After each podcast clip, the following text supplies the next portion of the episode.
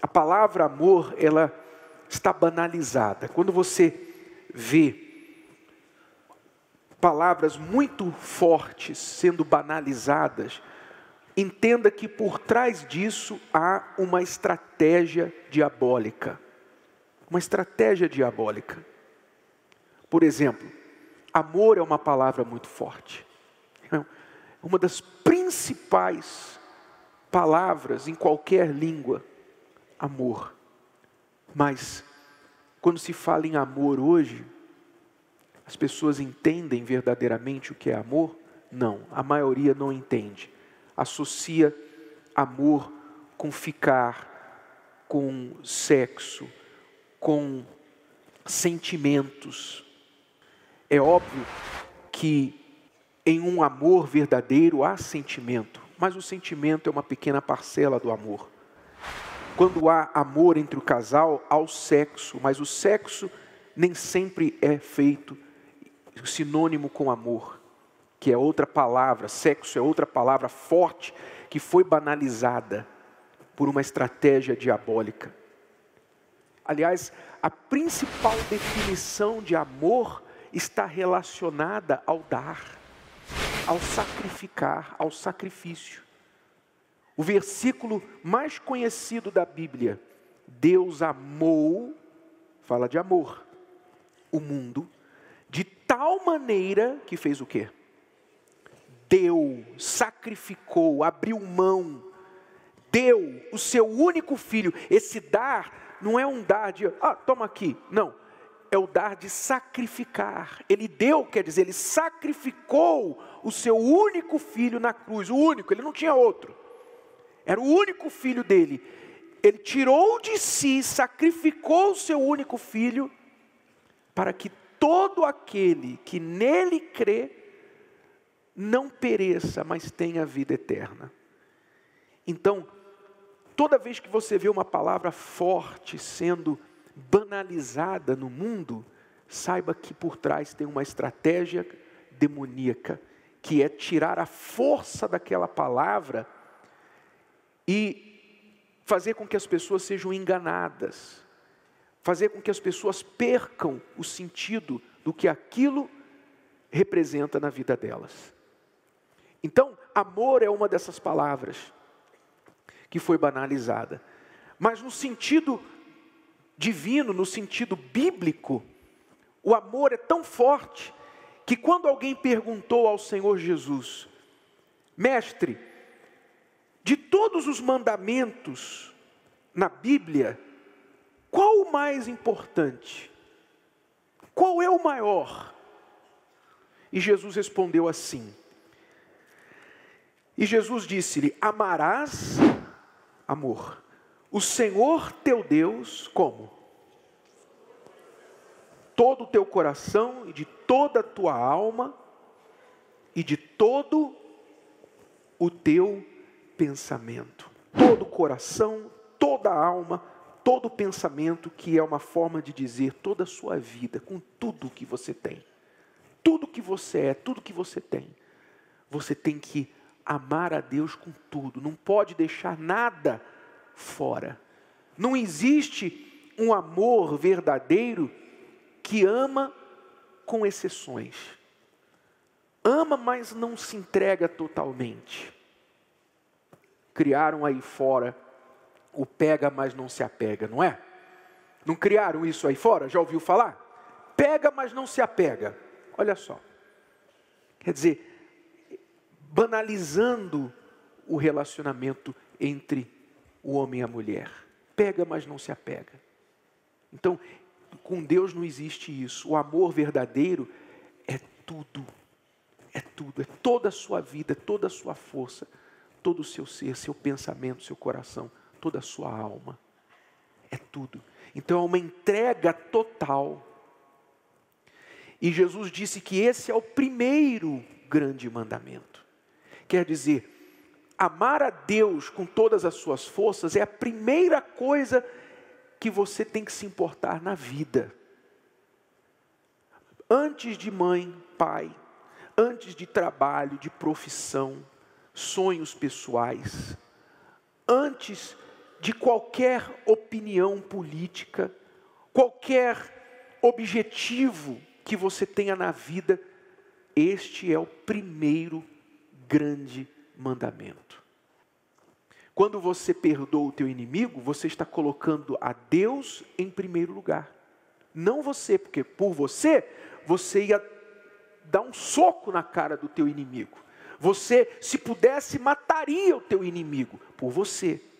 Mas quando Deus fala, perdoai aquele que te persegue, perdoa, ore pelos teus inimigos, abençoe aqueles que te amaldiçoam. Isso aí, só por obediência a gente consegue praticar. Só obediência. Por isso que é um mandamento. É um mandamento. Deus está mandando. E quem tem juízo faz o quê?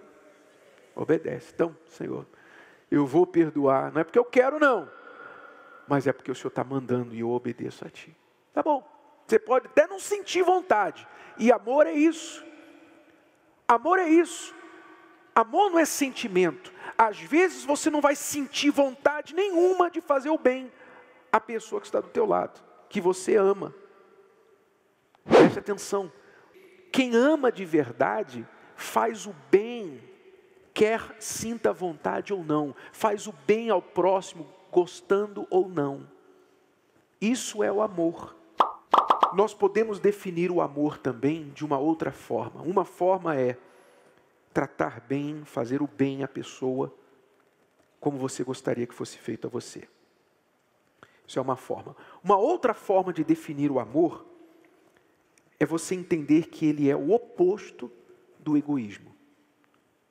Egoísmo é quando você quer tudo para você, do seu jeito, e você é o centro das coisas. Você é o centro do seu mundo e você quer também ser o centro do mundo das outras pessoas. Então, isso chama-se egoísmo. Amor é o oposto disso. Amor é você pensar na outra pessoa, você querer o bem da outra pessoa, mesmo que isso envolva um sacrifício, uma perda própria. Então, quando você, por exemplo, num casamento, o teu marido quer sair, ele quer passear, você quer ficar em casa. Mas você fala para ele assim: tá bom, eu vou com você. Quer dizer, você faz um pequeno sacrifício. É um, é um exemplo simples que eu estou dando que acontece com muitos casais. Você diz, eu, eu vou com você, mesmo não gostando, não querendo, preferindo ficar em casa e tal, você não está afim, mas você, tá bom, porque você gosta, eu vou com você. Então você sacrifica. Ali você está amando o teu marido. Ele, por sua vez, ah, ela quer ficar em casa. Então eu vou sacrificar o meu querer sair e eu prefiro fazer a vontade dela. Amar é isso, é o contrário do egoísmo. Você não se coloca no centro das atenções. Porém, Entenda que para você amar o seu próximo, você tem que saber amar a si mesmo. Não é esse amar a si mesmo não tem nada a ver com egoísmo. Amar a si mesmo não significa que você é cheio de si, que você é narcisista, né? Aquela pessoa que que se gaba de si, que que é, tem o centro de tudo sobre si. Isso não é amor próprio. Amor próprio significa você saber o seu valor. Você, você sabe o valor que você tem diante de Deus, não é segundo a si mesmo.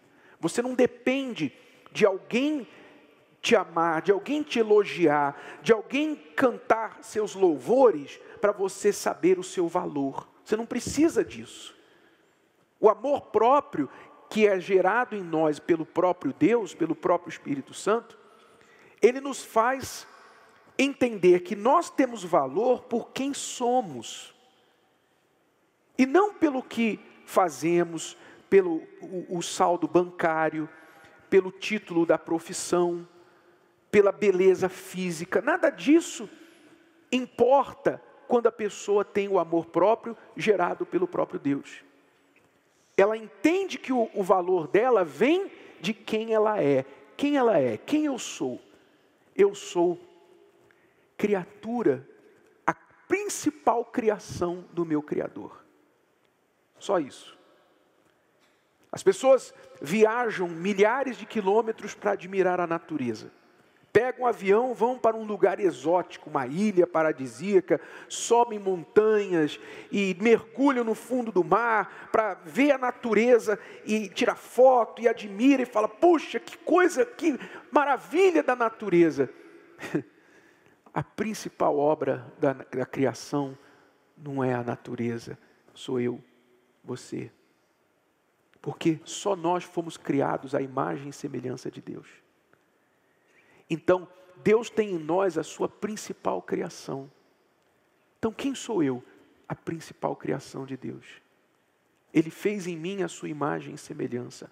É bem verdade que a maioria das pessoas, por falta de relacionamento com Deus, já perdeu essa imagem e semelhança. Mas podem recuperá-la. O Espírito Santo, quando vem sobre uma pessoa, ele começa a produzir o fruto que dá à pessoa de volta à imagem e semelhança do Criador. Então, quando você tem consciência de quem você é, então você não precisa mais ficar sofrendo para ter a atenção de outras pessoas, sofrendo para ter o amor de alguém, por favor, me ama, por favor, tira uma foto aqui, deixa eu tirar uma foto aqui para botar na minha rede social para ver quantos likes, quantas curtidas eu, eu, eu recebo. Ah, essa aqui não ganhou muitas curtidas, então deixa eu tentar uma outra, de outra pose agora. Deixa eu mostrar um pouquinho da, da, da pele.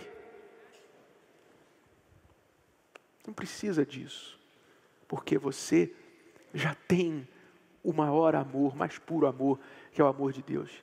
Você é tranquilo com você mesmo, você está em paz com você mesmo. Uma das razões por que a gente ama uma pessoa é porque ela é segura de si mesma. É duro amar quem não se ama, sabia?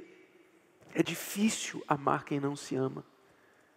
Porque a pessoa que não se ama, ela é carente, ela é chata, ela é, é, é ciumenta, ela é insegura. A pessoa que não se ama, ela, ela se torna difícil de amar.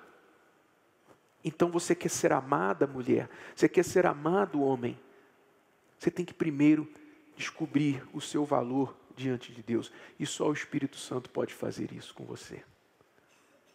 Então, o que você tem que fazer para receber esse amor? O que você tem que fazer para ter esse amor?